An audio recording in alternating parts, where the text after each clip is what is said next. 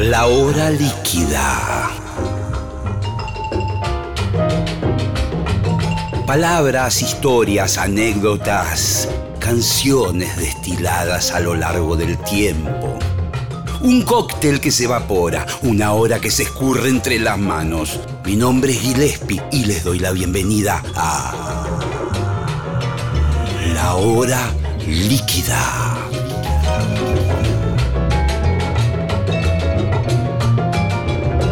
¿Cómo están? Aquí Gillespie. Estamos comenzando una nueva emisión de La Hora Líquida por Nacional Rock desde el auditorio de Radio Nacional Maipú 555 y con un invitado muy especial.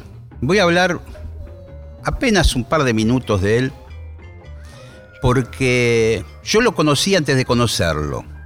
Eh, lo conocí por referencias, lo conocí porque todo el mundo me decía, ¿no lo conoces Hernán Espejo?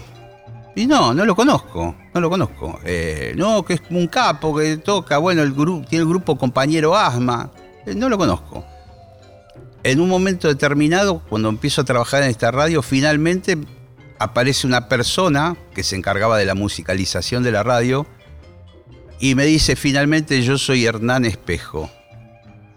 Y me encontré con este personaje divino que es Hernán Espejo, que lo tenemos aquí Bienvenido, ¿cómo le va? Bueno, un honor, muchas gracias, muchas gracias de, estar con vos y aparte en el lugar que estamos, ¿no? Un templo de la radio sudamericana casi, o mundial, te diría, ¿no? Hace un tiempito estuvieron acá los de los de KXP y entraron acá y sacaban fotos, no lo podían creer, así que es un, lugar de, lujo para el mundo que exista este auditorio. Sí, sí, eso, eso vos lo tenés bastante claro, más como laburante de, de la radio, ¿no? ¿Verdad? Y como, como todo músico, todos somos, somos tanto músicos, eh, autores o, lo, intérpretes, lo que sea, como fans, ¿no? También. Yo desde muy chiquito escuché radio de toda la vida. Uno de los mejores regalos que me hicieron fue a los siete años una radio AM chiquitita, así de pilas. Y ya todas las noches, viste, la, la prendía abajo de la almohada y me dormía con la con la radio, obviamente al otro día parecía tirada y las, las, veces que quedaba prendida la pila había durado la pila no noches. nada. Y otras veces, por suerte, si se caía y se abría toda, estaba bueno porque las pilas habían volado y no se habían gastado. Entonces me colgaba a escuchar a la noche un programa que era fanático, un programa que se llamaba La Peña del Camionero. Sí, señor. De Radio Rivadavia, escuchaba evangelistas, programas de equipos de fútbol, programas partidarios. Yo soy re gallina, pero escuchaba programas partidario de San Lorenzo, cualquier cosa escuchaba. Y música no, eh, escuchaba lo que había en la, había en la M. En esa repartija que por ahí te ponían, no sé, eh, Nino Bravo o te ponían un tema de Yes. Completamente. Más, más AM escuchaba, ¿viste? Y, recién te diría que con, con el furor ahí de, Michael Jackson y de Thriller, por primera vez escuché un disco full de algo más cercano a a la música moderna, porque hasta ese momento escuchaba canciones para chicos, era re fan de los de los parchís, por ejemplo. De ahí, a partir de ahí, no, miento, a los nueve había comprado un grandes éxitos de Queen y me había enloquecido.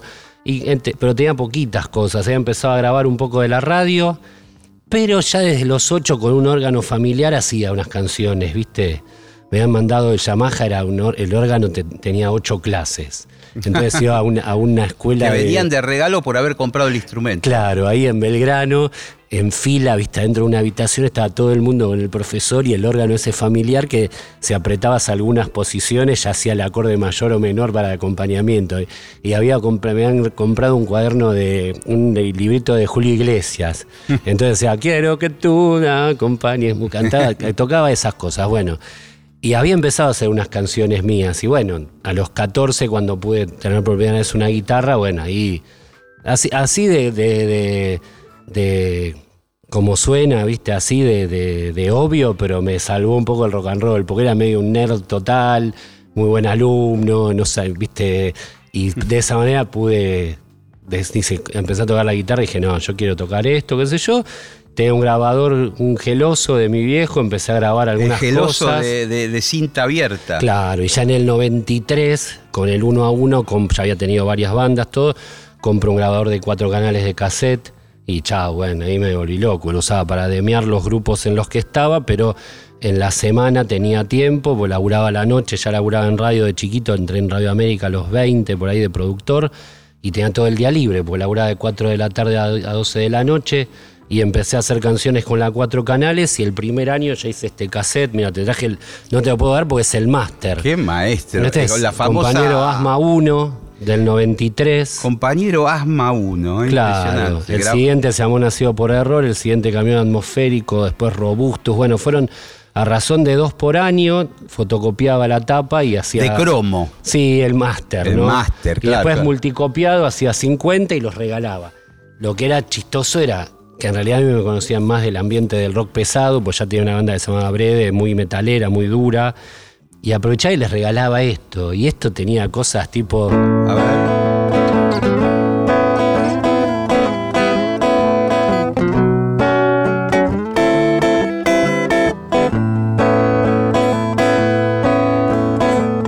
Basta de cimarrones viejos, no me acuerdo, pero eran como unas baladitas folkis así, medio Sid Barrett, ya me gustaba. eh, justo en ese momento, un amigo mío me dice que por suerte tenía amigos más grandes, por suerte, ¿no? Porque a veces uno necesita el consejo, como dice el, eh, la casita de mis viejos, ¿viste? La falta de consejo. Bueno, por suerte tuve Sí, sí. consejos. Y un amigo me decía, Hernán, está buenísimo tus gustos calientes. El trash metal, el hardcore, todo, pero toma.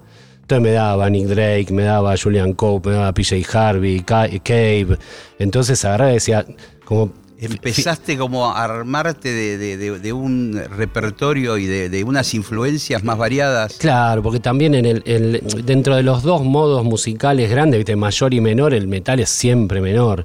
Y la verdad que es discriminar toda otra Mirá vos. forma de escuchar música. Entonces, qué sé yo, acordes de siete, siete mag, ¿viste? Yo ya era fanático del Flaco, de Cerati y todo. Y bueno, vía compañero empecé a hacer mis canciones. Estos cassettes los regalaba, pero no me salía en castellano también, muy, muy poco, me costaba muchísimo. Hacía baladas y cosas todas en inglés y juegos así medio de, de dormitorio, ¿viste? Y en el 99 sale el primer CD y ya lo tengo que tocar un poco en vivo. Y ahí me doy cuenta que el inglés era re frío, ¿no? Entonces ahí de a poco fui, fui empezando a, a hacer en castellano. Bueno, en un momento minimal me produjo uno, Guitarra Dulce Hogar, en 2008. Y todavía había tres, cuatro temas del repertorio que eran en inglés. Me dice, no, yo voy a producir si es todo en castellano. Hacé el esfuerzo. Bueno, y así fue quedando. Y hay. Serán siete discos, los oficiales, full, fabricados. Impresionante. Sí, y después un montón de virtuales. Todo lo que. Internet en eso fue hermoso, ¿viste? Agarré todo el momento de los sellos virtuales, Ventolin, Mamushka, Triple R, les daba EPs, covers, versiones, remixes, qué sé yo.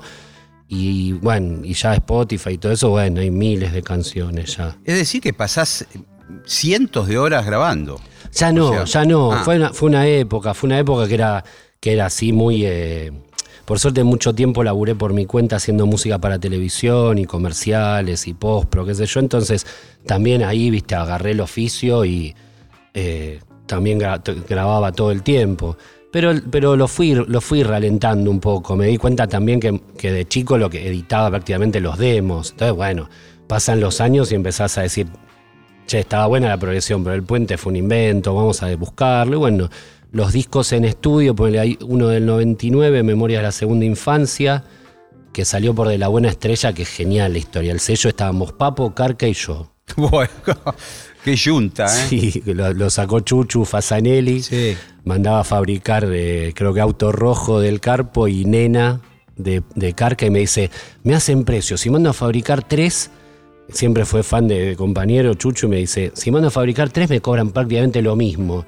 Hacer rápido algo de compañero. Bueno, armé como un compilado de los cassettes, me dice, es muy low-fi, vamos a agregarle algo mejor. Agregué algunas canciones mejor grabadas, ya tenía una DAT, un grabador digital. Sí, me acuerdo, esos que- que, eran con un videocassette. Claro, adentro. un Super VHS Sí. que, que es, es como el, el gran antecesor de la primera grabación digital que pudo tener, que se pudo alcanzar así más o menos hogareñamente. Se lo había comprado a Cristian Basso de la portuaria, había salido dos mil dólares. Sí, una- sí, era carísimo. Era Yo- carísimo. Yo también ¿viste? compré en aquel momento y costaban esa plata. Sí, sí, Y después se lo terminé regalando a Cristian hace unos años porque me dije, le dije, Claro, porque, che, lo queré de vuelta, se lo- algo que me salió dos mil dólares se lo regalé.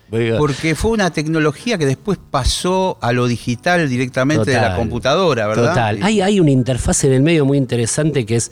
Hay un momento que inventan, creo que Blur, el que cuando se va Graham Coxon, ese think tank, graban en una computadora musical que no funcionó. Era un modelo que, que era interesante, era una marca que había inventado algo que en lugar de tener la PC o la Mac o lo que fuera con un soft de, de- de grabación como conocemos todos nosotros, era una compu que comprabas para grabar Me nada parece más. que era un Atari. Puede ser, puede ser. Atari des- desarrolló Exacto, unos modelos puede al ser. principio. Pero con el ADAT anduve muy bien. Compré un minidisc para mezclar, unos compres, unos EQ, y bueno, ahí ya empiezan los de compañeros, ya este que te decía, Memorias de la Segunda Infancia, el que man- manda a fabricar Chucho en CD. También estaba recopado con la electrónica, fines de los 90, como que la guitarra había muerto, ¿viste? Parecía entonces, tenía una group box de Roland y secuencias y qué sé yo. Y eh, ese y otro que se llama National Rock fueron con ese sistema. Después ya empiezo a grabar en estudios y tuve épocas que tuve line-ups así medio de lujo con músicos de jazz también que me hacían el aguante. sí, hablemos un poco de los colaboradores, porque bueno, me alcanzaste tu último disco, Sí. hay unos músicos increíbles. Bueno, acá está, mira, justo este lo traje para mostrar acá la senda. Este es el nuevo. Y sí, está grabado en Ion, que es, es el último, el último de los mohicanos de Buenos Aires. Es el último estudio clásico que queda. Claro, sí. Porque no está ni TNT, no está ni RCA, no está CBS, no está el de Music Hall, no hay nada. Y- Ahora, bueno, están remodelando Panda nuevamente, pero es como de una segunda. Eh, eh, claro, es generación, 80, es ochentosa. eh, Ion es del 56, creo.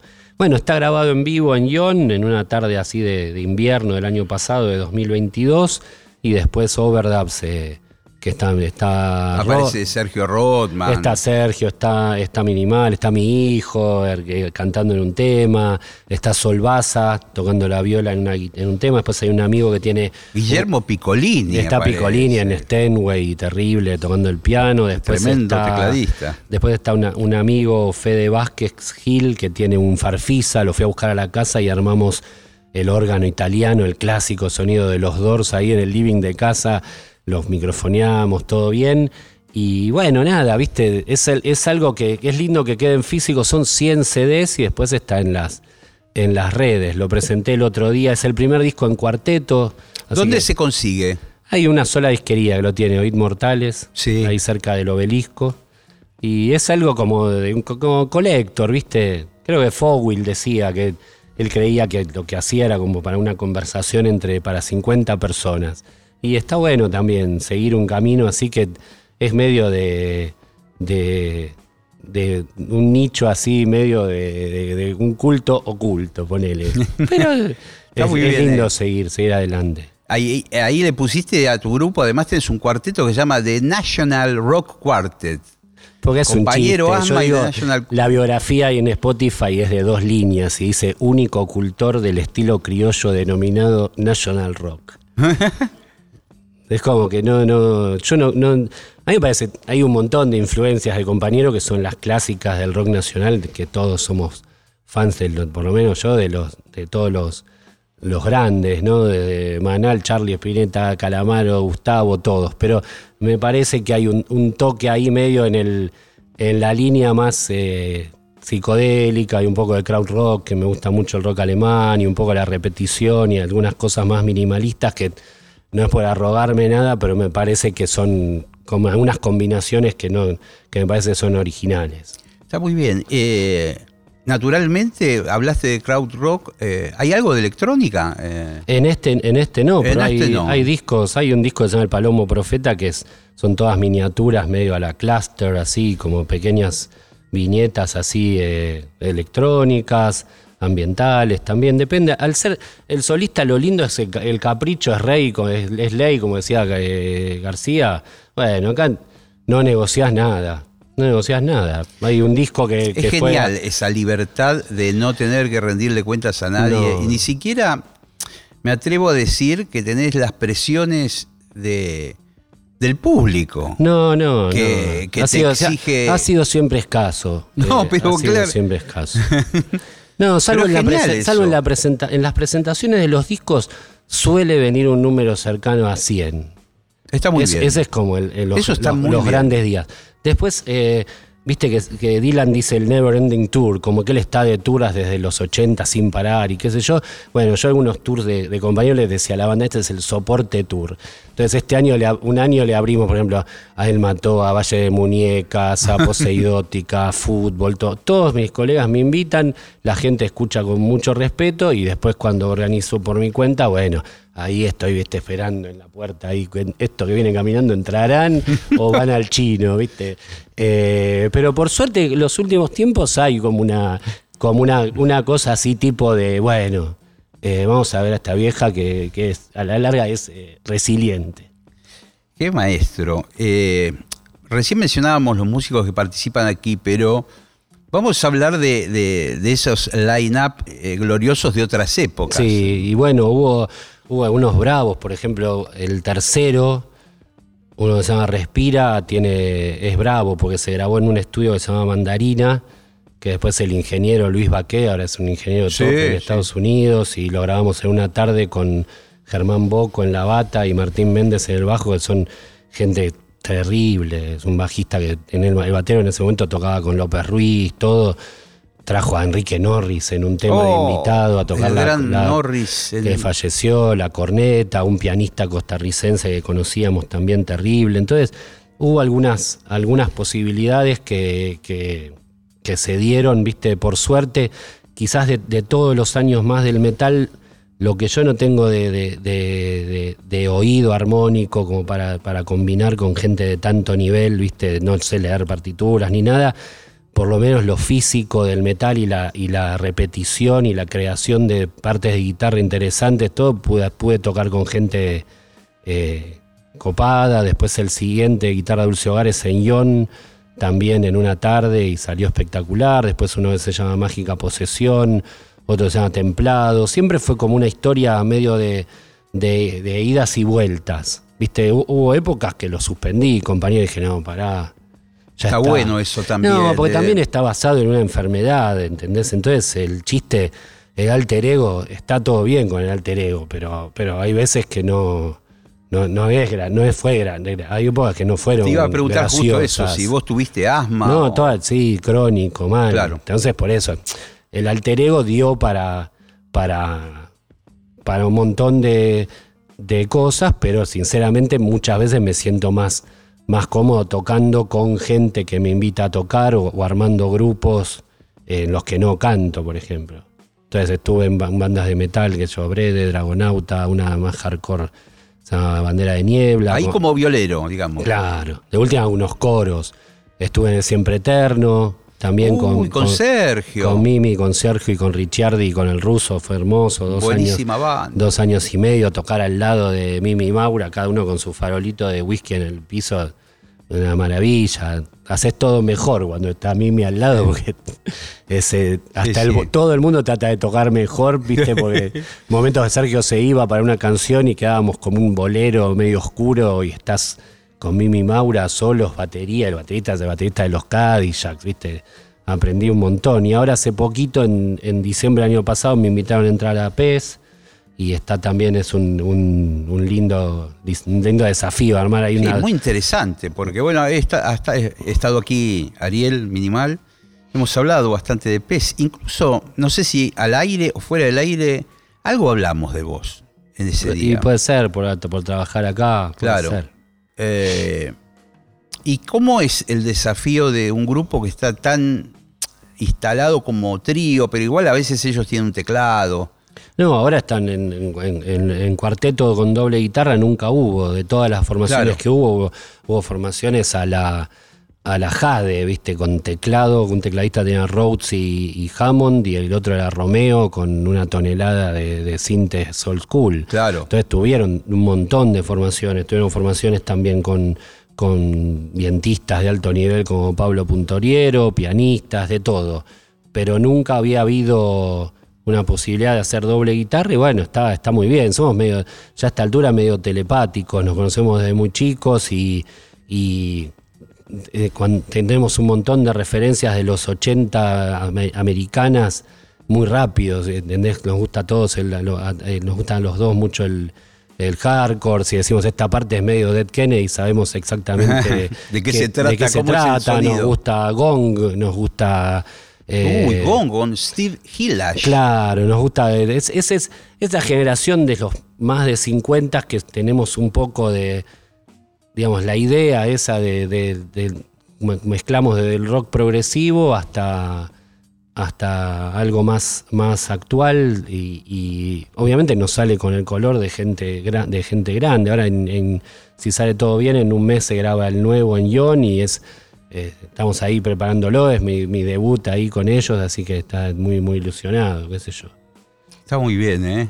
Vamos a ver, vamos a ver qué pasa. Muy buena actualidad del compañero Asma, lo tenemos Hernán Espejo hoy aquí en La Hora Líquida.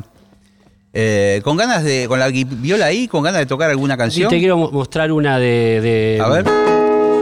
una del- de la senda que habla de esa, de esa sensación. La senda es este último disco que estábamos comentando. ¿eh? Claro, el más reciente. El más reciente. Pongámosle. Eh, y esa, esa, esa sensación que cre- creo todos los seres humanos eh, compartimos, no sé, los, los animales quizás también, que es eh, cuando te levantás de la siesta y estás de re mal humor, ¿viste? Sí, que te pega mal. Mal, decís, ¿para qué me dormí? Hubiera tomado otro mate más. ¿Sabes cuándo pasa eso? Creo yo, cuando te pasás Claro. del tiempo. Exacto. 15 siesta- minutos. eh, La, la siesta tiene que ser corta. Tiene que ser así. Bueno, y la canción se llama Qué oscuro pensamiento. A ver.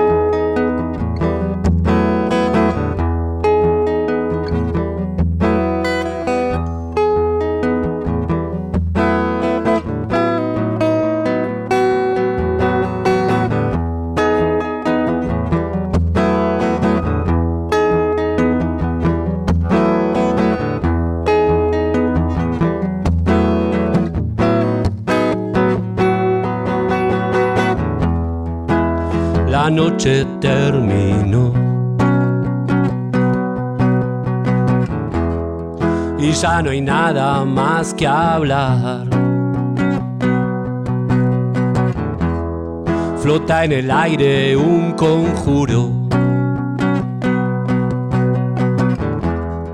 Se ejecuta al respirar. Agazapado como un tigre. Impaciente al atacar. Implacable como el fuego. Matemática verdad.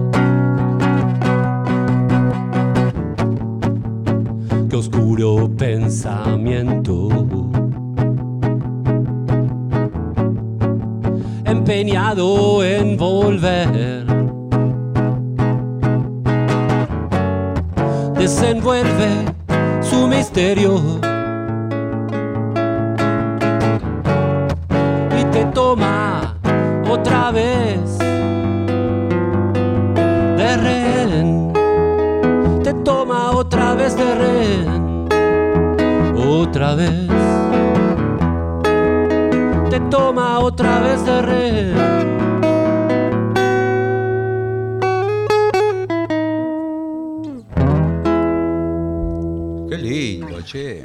Larga, pero te quiero mostrar capaz el cachitos de varias. Está perfecto. Ahí apareció algún acorde spinetiano. A ¿eh? full, a full. Sí, sí, bueno. Hay un momento que hay un descanso ahí, antes de, de toma de rehén, que hay un acorde muy raro. Sí, si estuviera afinado. Claro, porque hace como el, el sí con el bajo en la. Sí, medio invisible. Y una, uno aprendía, qué sé yo, con la Claro. cantarrock, con esas cosas, veía esas posiciones y había ese, ese momento de los 80 en los que empecé yo a tocar, 84, 85, porque yo, comprabas una cantarrock y estaba algunas canciones, no sé, el primero de Fito y había 40 acordes. Y vos decías, bueno, a ver qué. Y eran pianistas, eran canciones Claro, de claro, pianistas, claro, pero los acordes los te servían igual. El pianista, vamos a contarle a los oyentes, eh, usa los 10 dedos. Hace Entonces trampa. le puede poner muchas cosas al acorde. Claro, Cambio cosas- en la guitarra, vos tenés seis cuerdas, pero solo cinco dedos. No, y, hay que, y hay que combinarlo. Si, si no apretás los dos, los- la ma- las dos manos coordinan exactamente, no suena bien. Claro. Entonces, eh, la idea de usar cosas con, con bajos cambiados y algunas cosas que, que, que fui aprendiendo. Pero sí, sí, Luis me encantaba. Toda esa, esa, qué sé yo, son historias eh, ya muy remanidas, pero el, el primer, la primera vez que te prestan Artod y llega el momento de estar hosta y se escucha el llanto y tenés 14 y de repente dices, ah, bueno, entonces, ¿qué quiere decir esto? Nos vamos todos a morir, los viejos. Tenés Te razón, es, y es que de- terrible, es, como medio como unas epifanías medio- media oscuras sí, a veces. En el bueno. medio, ¿te acordás de Starosta, el idiota? En el medio hay como una secuencia medio insólita Sí. sonidos, pasos, corridas. Sí, eh, unos pianos, trum, pum, como unos pianos desafinados, así, acordes, qué sé yo, ese, ese tipo de, de- de cosas. Después recuerdo eh, también un poco esa, esa idea también que, que uno en esa edad no tiene eh, diferenciaciones entre alta cultura, baja cultura, música popular, música de culto. Yo siempre cuento con mi hermano cuando nos, nos pasaron a una pieza, falleció una tía, viste, en las casas éramos 11. Entonces, cuando hay movimientos así, movimientos de, de- Sí. de- de los viejos que se van, de repente vamos, ustedes ahora a la habitación del fondo, que era la de la bisabuela que pasó abajo porque la tía, qué sé yo, bueno, arreglaron toda la pieza. Bueno, vamos a poner nuestros dos primeros pósters en nuestra habitación Uf. nueva. Pues uno de Maiden y uno de Duran Duran. ¿En serio? Claro. Bueno, lo que pasa Entonces que- siempre fuimos eh, eh, Claro. como, como así, ¿viste? Gente que podía, eh, los abuelos, yo me soy re fanático, Vasos y Besos me parece uno de los tres mejores discos de la historia del rock argentino, el pop me encanta también. Pasa que uno, ese, ese, ese tipo de éxito popular, que yo, Calamaro tenía 20 años y ya tenía 10 éxitos Sí. mega pop- esa, ese, Eso es lindo del, de la música popular, el talento natural por el hit, no esa búsqueda, no, hace 25 Igual, años que estamos buscando. Vos algo de eso tenés. ¿De, de qué? Del, del... de- del compositor de canciones. No, bueno, es, es Eh. una búsqueda. Pero digamos, eh, tenés muchas canciones y, y muchas Sí. buenas. Sí, sí, sí. no. Sos una especie de Tito lo sabio. Y ese, eh, mira, por ejemplo, este es el One Hit Wonder de, de compañero. A ver. Que es, que es como una oda a los Es grupos. ah, no, ah, sí, porque abre así, medio claro. Ah, abre, creo que tenés razón, abre suspendido. El, es un poco esa idea del es como una oda al grupo de culto, esperando por tocar. Es toda esa, ese, esa- ese tiempo muerto hasta que llega el recital eventualmente. Y probablemente no haya mucha gente, pero la canción es, es así, mira.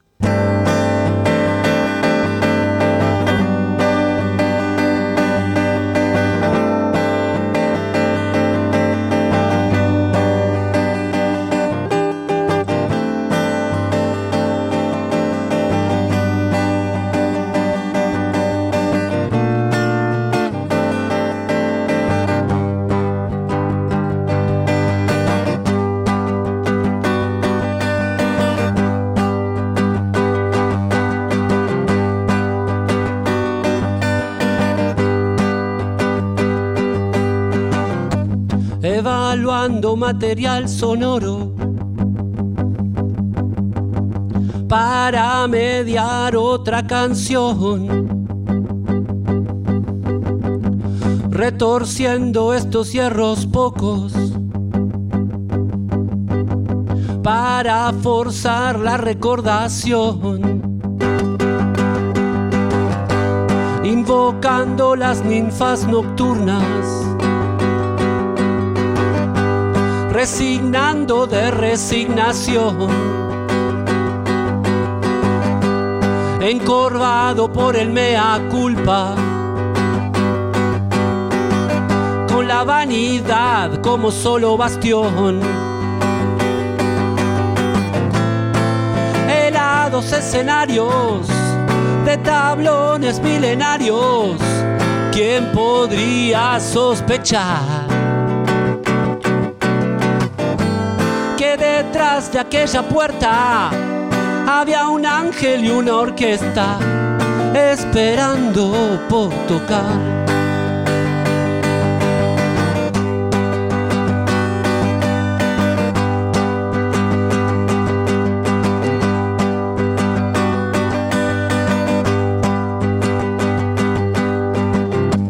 enfilado en la vía magnética, en la quimera de lo trascendental, dispersando estos huesos locos. Aleación de algodón y del más frío metal. Helados escenarios de tablones milenarios, ¿quién podría sospechar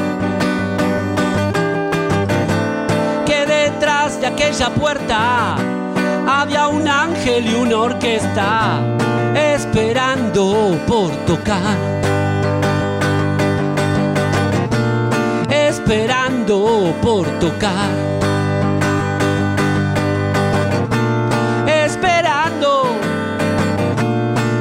esperando, esperando por tocar.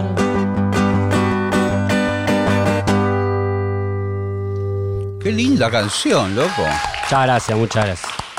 Muy amable. Qué linda canción, qué lindo Tiene 3.200 escuchas. Montón. En Spotify es un, es un montón. Vas a tener muchas más escuchas a partir de Bueno, muchas gracias, muchas gracias. Muchas gracias. los acordes ahí con el, con el capo, con la guitarra al aire. Medio love, me hace acordar, así esas cosas de Arthur Lee, así. yo tengo unos, eh, como unos ídolos y trato de hacer lo posible para, hacer dentro de, las posibilidades. Eh, en unas épocas que por ejemplo, el tema del registro vocal me costaba porque creía que era más, tenía más de lo que, de lo que podía y no era.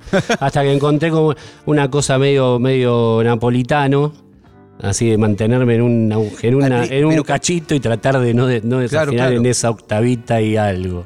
Pero digamos al principio que tenías la idea de que eras un cantante con mucho más rango. Claro, fumaba antes de tocar y, creía que era Caetano, ¿viste? y hacía unos papelones. Y después los músicos venían y me decían, che, el falseto de ese tema, Hernán, anda a clases, ¿viste? yo me enojaba, pero un poco tenían razón, ¿viste? O sea, ¡oh! Sí, ¿viste? Creía que, Pero bueno, nada, son cosas... Eh, son cosas también divertidas. al tomar una carrera me parece como algo lúdico también eh, todas esas, esas idas y vueltas aprendí a, tomarlas así como, como una, una, suma. Un poco lo, del laburo acá en la radio también me ayuda, porque en realidad uno me parece que funciona también socialmente, no es solamente el músico como una mini pyme que, uy, vamos a competir en el mercado y no me llamaron a tal festival y acá y allá, no, pero tal está en tal lado y yo no. Yo preferí hace 11 años empecé a laburar acá, eh, en la radio pública, la, escuchaba y me enojaba un poco. ¿Por qué? Y no, me enojaba porque me daba cuenta que, había un montón de música argentina, que no había otra forma de, pasarla que no fuera acá. Entonces decía, pero siempre la anécdota es decir, lo, más lindo es que en lugar de la historia del blues de Robert Johnson y no sé qué, me cuentes qué pasó, por qué Tanguito qué pasó en tal día, o Manal, o qué sé yo, grupo de los 80, los 90, por qué, por qué la escena esta, el otro. Bueno, hinché bastante. Cuando venía notas por compañero, eh, decía al aire lo que opinaba, qué sé yo, y hasta que un día tuve una oportunidad maravillosa de Horacio Marmurek, que la dirigía en ese momento, que me, vino a ver un show de compañero en el especial, en Julián Álvarez y Córdoba. Y vino, vino la prueba lo trajo Gisela Busaniche y él te quiere conocer. Hola, encantado, qué sé yo. Vamos a comer algo. Viste, en la prueba un director de Radio Nacional Rock de esa época. No, ta, ta, ta, qué sé yo. Bueno, digo, yo creo esto, lo hablamos bien y en un momento me empezó a dar un programa los domingos de 1 a 3 de la tarde de música independiente argentina. Era una mezcolanza así fuerte, fuerte, desde electrónica hasta hasta metal, hasta era muy ecléctico. Me imagino que en esos años esa música no tenía. Bueno, hoy tampoco tiene tanta cabida, aunque nuestra radio. Bueno, ya estaban los chicos, los de la hora pulenta, los sábados, que tienen ya un programa, que hay varios de esas bandas que terminaron siendo éxitos. El Mató es un nombre ya internacional, ¿viste? Que llegan a tocar en países. No, pero me, refería a los programas. Ah, no había bueno. muchos programas que ponían esa música. No, lo que pasa es que, bueno, está, está siempre el, la- el viejo debate si, la, si esta radio es completamente musical o no, ¿viste? Entonces hay mucho espacio que se ocupa en temas eh, de actualidad, sociales, eh, de, de política, economía, qué sé yo.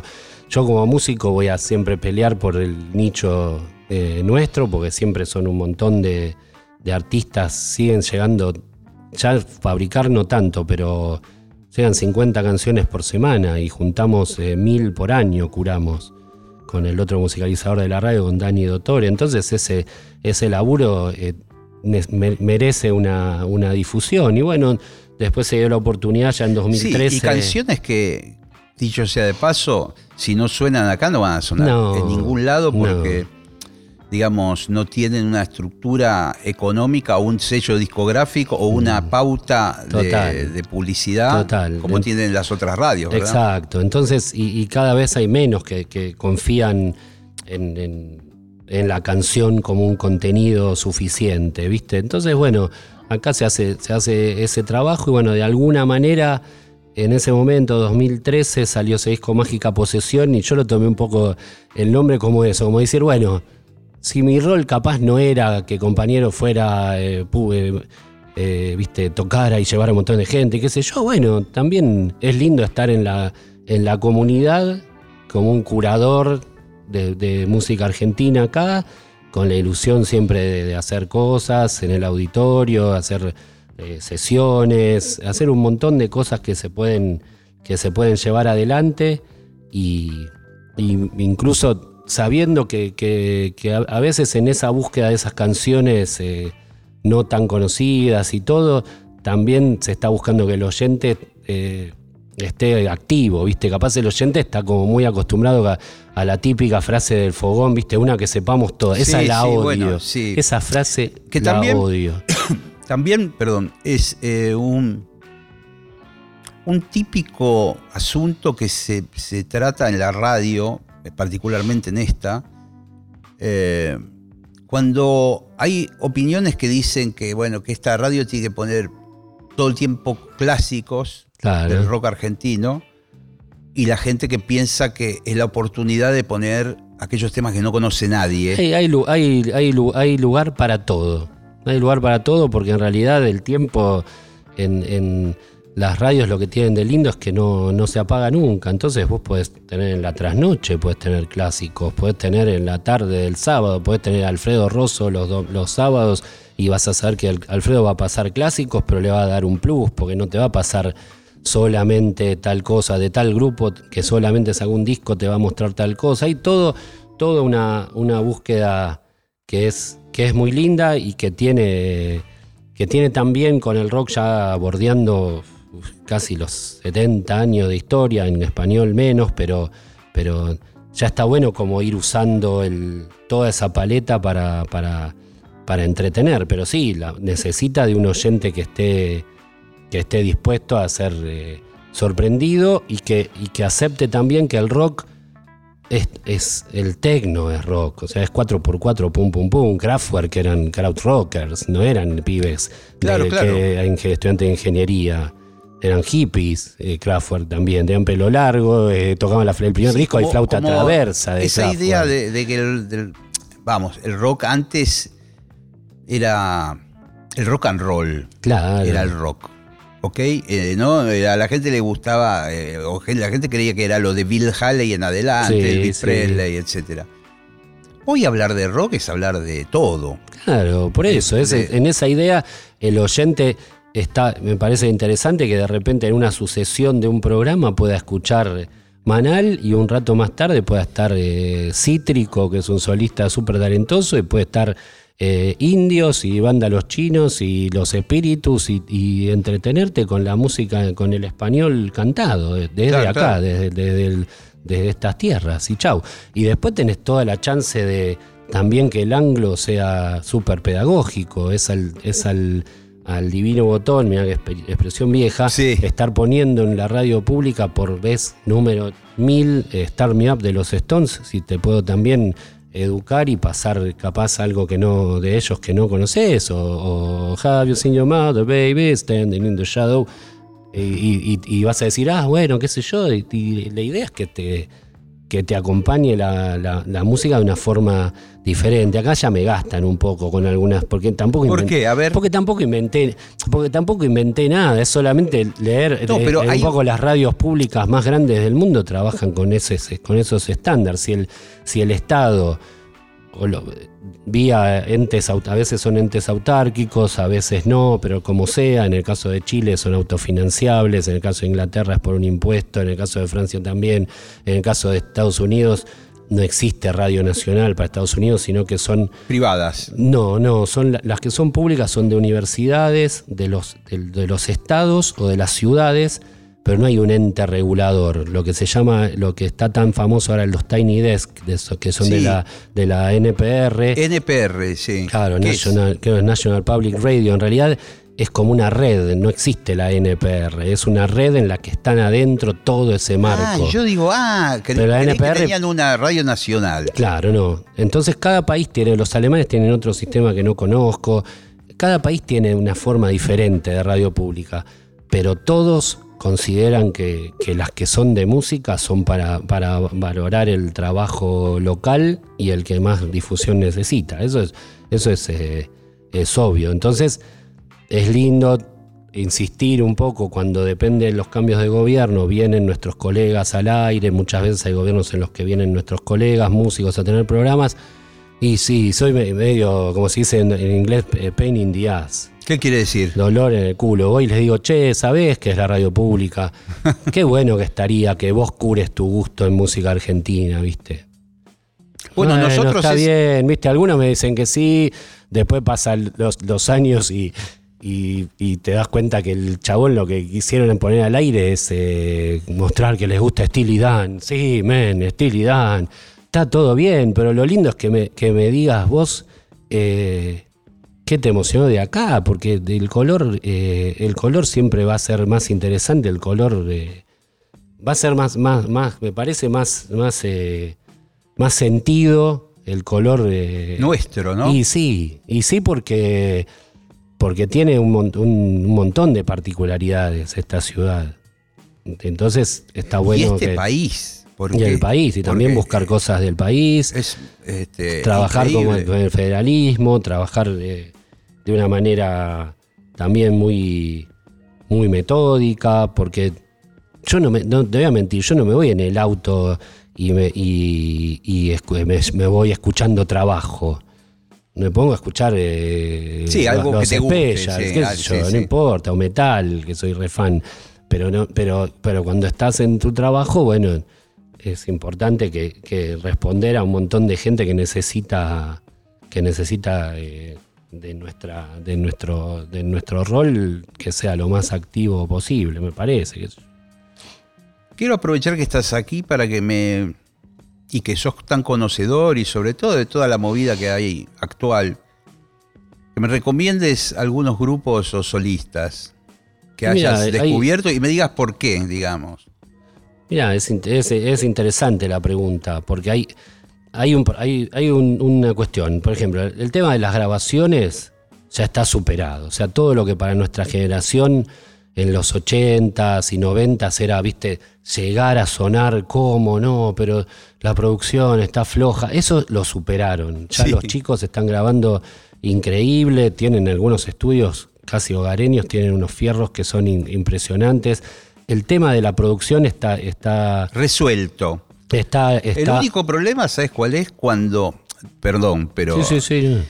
eh, cuando ese artista quiere recurrir a la orquesta famosa. orquesta. O- bueno, ahí, ahí se te complica todo el estudio casero. No, eso seguro. Pero, pero mientras mantenga la instrumentación normal y se pueda resolver con algún Con plugin samples, o sí, teclado. no, eso está muy bien. Lo que falta es el, el- y ahora te digo una- algunos nombres de los que más me gustan. Eh, lo que falta me, me da la impresión que es, es el hecho de que los, los, sobre todo los gringos tienen 200 fechas por año, o sea, ellos trabajan de una manera de red muy, muy grande, entonces te obliga a los grupos musicales, les obliga a tener una, una gimnasia sobre el escenario que eso no se logra con ningún plugin. O sea, vos trabajás 200 noches por año sobre un escenario o no, es, es, binario.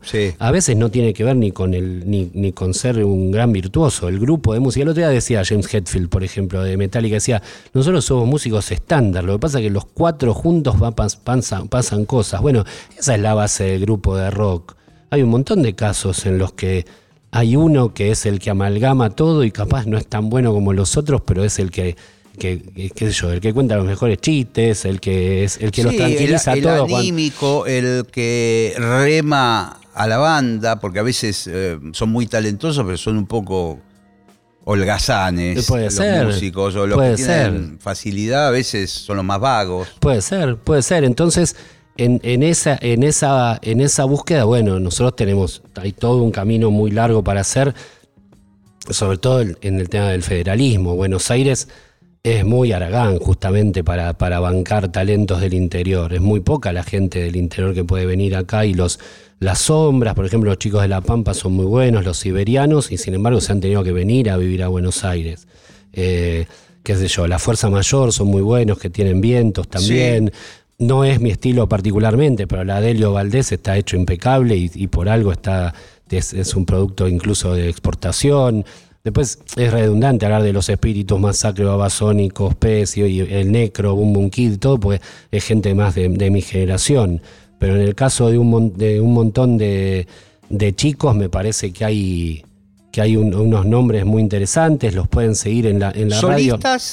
Eh, tanto varones como chicas, ¿qué, cosas se escuchaste interesantes? Y hay, hay canciones, te puedo decir. Me gusta desde una chica que canta más como un rhythm blues que se llama, o así como un soul muy, muy liviano que se llama Abril Olivera y capaz me gustan algunas canciones de ella, eh, que a mí me gusta, eh, Nicky Nicole hasta Bernal que hacen death metal. No tengo ese, esos problemas de, de género. Me gustan las canciones y las trato de, buscar y que me mantengan eh, entretenido. Entonces hay un montón de, talentos eh, locales muy interesantes y necesitan también de, un método también de exportación. Me parece que los brasileros en eso son un ejemplo muy grande. Y creo yo que está pasando algo en relación a la exportación de nuestro talento a partir de los, de los, como vos mencionabas, Nicky Nicole, a partir de los artistas de la música urbana y trap, ¿no? Hay como, empieza a haber algo de que suenan afuera, son considerados en muchos países. Eh. Sí, sí, sí. Es interesante porque vos pensás que eh, bordeando la ley de medios, para un montón de medios era imposible pasar música en castellano, incluso ponían eh, recursos de amparo, tipo, ¿por qué tengo que poner música en castellano? Si yo eh, me acuerdo una radio particular. Hay varias, hay varias. Yo recuerdo notas. Pero, la dirigía un amigo, así que bueno. ya nos conocemos, ya nos conocemos todos. Ese es el, problema. Lo que no quita. Los simpáticos que nos podemos caer en lo personal no quiere decir que después en, en, los roles sociales después podamos decir, che, esto estaría bueno así, asá, ¿viste? Y de repente el castellano, hace ocho años, era una. Eh, ay no, ¿por qué estoy obligado a poner música en castellano? Y de repente hay un montón de música en castellano por todo el mundo de altísima calidad, los festivales en Europa, desde talentos que yo, la mexicana, Natalia Lafourcade, mi hija le encanta y cada vez que la pone en el auto digo, che, qué buena que es, y de repente hay arreglos, viste, unas bandas acústicas con unos arreglos súper sofisticados, y digo, bueno, y ella también estuvo el otro día en el Movistar Arena, no es música underground, o sea, hay gente que está y vos fijate todos los artistas estos urbanos que, que están sonando de Estados Unidos. También. Con el idioma español. Sí. Eh, pensaba en este último éxito que tuvo Shakira con Bizarrap, también en español, eh, pero que suenan plenamente en Estados Unidos. Por eso, hay, un, hay todo, toda una nueva, una nueva chance. No sé si, si, le toca el, si le toca el turno al, al rock argentino más de guitarras en el interín. Obviamente, yo siempre me acuerdo del ejemplo de, de unas fiestas que había en Niceto que se llamaban CISEC, que eran los martes o miércoles, que se les había ocurrido pasar eh, música latina, pero procesada como, como electrónica. Mirá y vos. terminaron laburando un montón. Chancha había circuito, fauna, Tremor, un montón de Ah, esos, Tremor, sí, de sí. esos DJs y esos, esos productores terminaron yendo a Europa, festivales, todo, que yo como rockero te doy un riñón por estar en Roskilde o Glastonbury, pero evidentemente les interesa mucho más a los ingleses poner en, el, en la carpa de electrónica un músico argentino pasando cumbia procesada electrónicamente que una banda de, de guitarras en sí. español. Sí, ¿viste? tal cual, es cierto. El mató me parece que fueron muy inteligentes porque usaron el, usan el castellano de una manera más minimalista, entonces el castellano aparece como de una manera casi, casi instrumental, las letras son cortas, entonces es medio mántrico, han tenido tocar en Inglaterra, en Estados Unidos, en Alemania, y capaz hasta te va a ver un alemán y termina aprendiendo un poco de español, porque son cuatro versos nada Claro, más. claro, claro, está bueno eso. Entonces esos son como, como unos engañas pichanga que tiene el, el músico. Los natas, por ejemplo, en su momento tocaban tanto en Europa y les iba tan bien, también porque el español estaba usado casi de como, como Sí, un sí, instrumento de repetición. Entonces, hay formas inteligentes de entrar en, en- en los mercados de afuera. Pasa que en, en el expertise justamente de los gringos, de la guitarra, batería y bajo, tenés que te- algo nuevo se te tiene que ocurrir porque ellos ya lo hicieron todo. Entonces, bueno, Pasa un poquito lo mismo con el jazz. mira, que hay tú lo un, sabes mucho hay un más vos. jazz sí. argentino muy interesante, pero obviamente si uno quiere ir a tocar afuera, Europa o lo que fuere, tenés que tratar de mostrar algo de lo que sucede acá. Y bueno, Eh, me refiero a el- mezclar con tango, mezclar con folclore, con música andina, lo que quieras. los por algo el Gato Barbieri, los grandes Claro. discos del Gato son con De Domingo, música latinoamericana. Con Domingo Cura, con percusión. Después está Mercedita, llega ahí al, parece Ornette Coleman, está al nivel de desesperación total, así, pero, viste, esos saxos así ya, ya eh, desesperados, pero, digamos, más vale que vas a hacer una diferencia si tu color es un poquito, le agregas un poco del, del color local. Ese, ese es Y el- vos fijate que el gato, particularmente, el gato Barbieri, aquí él tocaba en el Bob Club y tocaban eh, música yankee, digamos. Sí. O sea, el repertorio eran los estándares de jazz y él tiene que encontrar su propia música cuando se va y lo bien que hace, ¿no? Lo que pasa es que la, gente, eh, eh, en esto que estábamos hablando de la búsqueda de un oyente activo, contrasta con un montón de gente que solamente se mueve de las casas cuando, cuando lo que va a ver lo conoce. Entonces un yacero probablemente te van a decir, sí, está buenísimo lo que decís, pero la verdad me contratan en tal club si hago eh, homenaje a Monk. Sí, Entonces, acá y sí. Bueno, hay que laburar y te va a decir eso. Y, o el, o la- o el- el- el otro día me hacía, me hacía reír eh, Minimal que puso un posteo ahí que decía, eh, sin clientes no hay bandas tributo, ¿viste? Porque, porque es verdad que eh, los que hacemos música de autor vamos a los clubes y nos cuesta un huevo que la gente nos vaya a ver con nuestras composiciones actuales o, o- o con este momento, lo que estamos haciendo. Y de repente el- el- hay un montón de gente que prefiere ir a ver una banda haciendo de sumo, haciendo de los redondos, haciendo. Y bueno, qué sé yo. Ese, en otros países Sí. hay bares que están dedicados más a eso específicamente y es como una diversión. Che, vamos, incluso se, se disfrazan igual. Es como que vos vas. había- Claro, pero es algo más bizarro, ¿no? Exacto. Como no es que va al mismo club que ayer eh, o en el segundo turno tocaste música de autor y che, váyanse yendo porque miren el tributo a. a- a- Sí. Tengo unos amigos que son unos divinos y aparte creo que son los mejores, de, de lo que se llaman Superlógico, que hacen tributo a los redondos con una fidelidad tal que saben, en- sin ensayar, pueden tocar 120 temas de los redondos. Entonces hay días que para que la gente vaya, hacen, hoy hacemos Huracán 94, ¿viste? y saben ah, todo, el orden, todo. Y a veces el indio que tenían, que era el fundador, tuvo un problema eh, de salud, entonces tienen unos indios backup. Sí.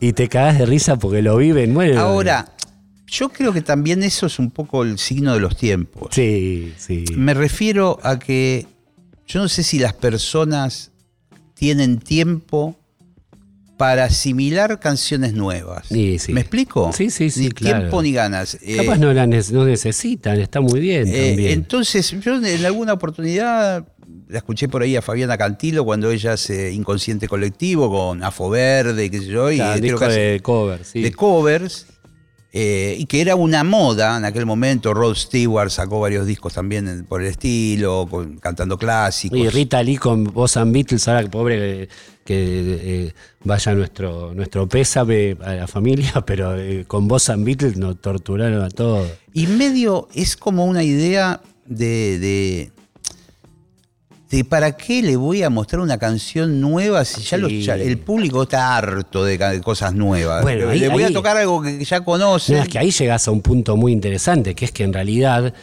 en otras épocas, si no había alguien que pagaba la grabación y la fabricación, no llegabas al disco. Ahora todo el mundo es una es algo más. Yo hago música, pero también subo en los videos eh, cuando que sé hacer eh, ravioles. Y también hago música, pero el fin de semana te posteo mis especialidades en, en las- en salsa, ¿viste? Entonces, eh, es como la música es algo más. Todo el mundo eh, tuitea, todo el mundo eh, también tiene derecho a hacer una canción. Está todo sabés bien, pero se pierde un poco. que es- son, son horribles las categorías, ¿viste? Pues sí, todo el mundo podía cantar, más vale que sí. Pasa que la- se democratizó la forma de grabación de una manera tal que en un living puedes hacer millones de dólares como, como Bizarrap. Es, es interesante el fenómeno, ¿no? Como desde el dormitorio, antes del dormitorio se hacían cassettes en cuatro canales que sonaban como el culo. Ahora eh, el dormitorio Sí, sí, haces eh, el disco una entero. superproducción. Vamos a hablar de fechas, mi querido Hernán Espejo, compañero Asma. ¿Cuándo hay show? Compañero está, este, tiene un pequeño impasse ahora porque el bajista se fue a- se casó y se fue de viaje varios meses. Le dije, no voy a buscar bajista, cuando vuelvas seguimos, tranquilos. Haré canciones nuevas, sin apuro, mientras tanto. O sea, vas a estar indoor, Exacto. pero con pez. Con PES hay un Niceto, hay eh, también ahora 2 de junio, eh, después vamos acá a Temperley, ahí a la Cultura del Sur, hay chances de ir a la Patagonia, a Bariloche, varios lugares más en agosto, hay eh, Auditorio Oeste en 15 de julio con científicos del palo, bueno, y si sale todo bien a fin de año, como también hay como una moda de que todos cumplen 30 años este año. Sí, Todas las bandas del mundo cumplen Bueno, 30 pero- años. sí. Era inexorable, pero hay que, hay que hacer los 30 años y bueno, el PS está cumpliendo 30 y creo que a fin de año hay como un gran show con chances de, de que toquen todas las formaciones y si salió el nuevo, en una de esas también se puede presentar ese mismo día, vamos a ver. En eso no hay problema, nosotros somos todos tan fan de la música que si hay que tocar 40 canciones, las tocamos. Así que Mi querido, ¿tenemos tiempo para una canción? Traje la trompeta. Vamos, vamos, si vamos podemos a- inventar algo. Dale, dale.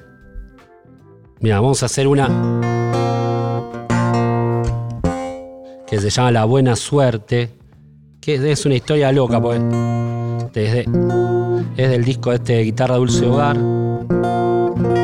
del 2008, y yo siempre fui muy fan de Cerati, mal, mal. Y se me ocurrió hacer una canción al final del disco, como un, un trip así, porque también me- siempre me, me- me gustó mucho Gustavo como iba trayendo nuevas influencias a la música argentina y, y en el momento de Dínamo y varios momentos. Entonces le hice una, un, un trip así que se llama La Buena Suerte para él. A ver qué te parece.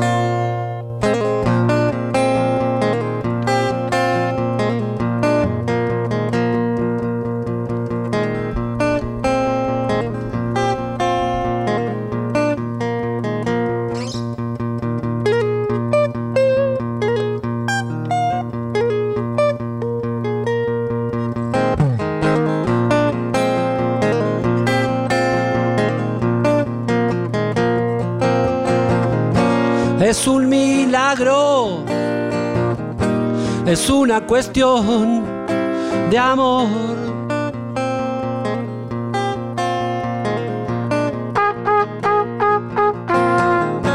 Es un santuario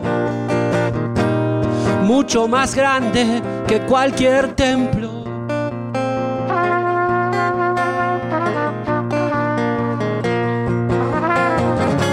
La buena suerte llegó La buena suerte vino, vio y venció. Su principio es ancestral. Mucho antes que la palabra está la vibración. Está la vibración del azar.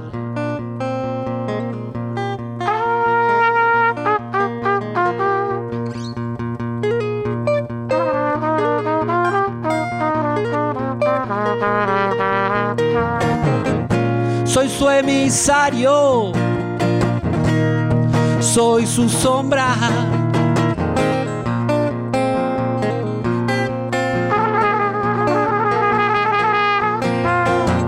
Si su nombre pronunciado en vano, espero sepa perdonar.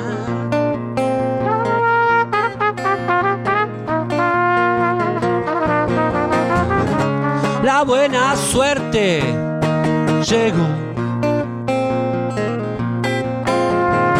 La buena suerte vino, vio y venció. Su principio es ancestral. Mucho antes que la palabra está la vibración. Está la vibración. Está la vibración.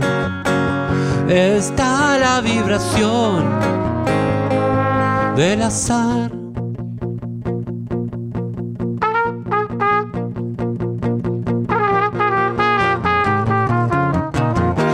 La mente a la derecha y el corazón a la izquierda. Los ojos en el centro el niño viene adentro.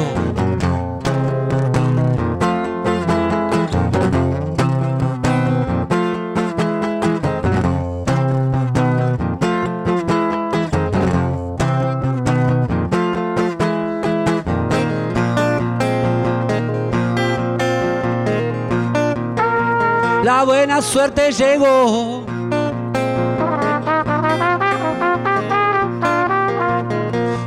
Vio y venció.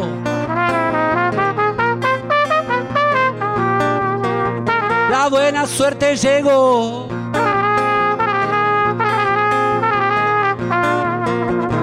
Vino, vio y venció.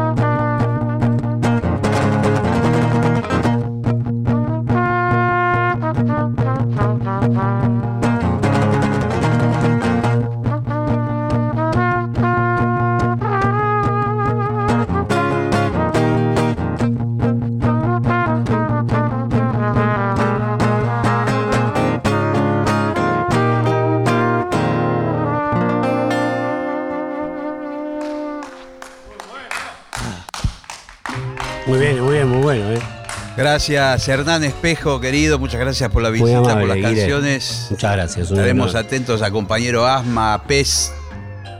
Y a Nacional Rock 93.7 también. Estén atentos, estén atentos porque la, la historia continúa y la idea es que la frecuencia siga siendo lo más importante que puede, que puede hacer en la, en la- en la música local Así que veremos, veremos cómo sigue el, el, futuro no está escrito, como el documental ese sobre Joe Stramer.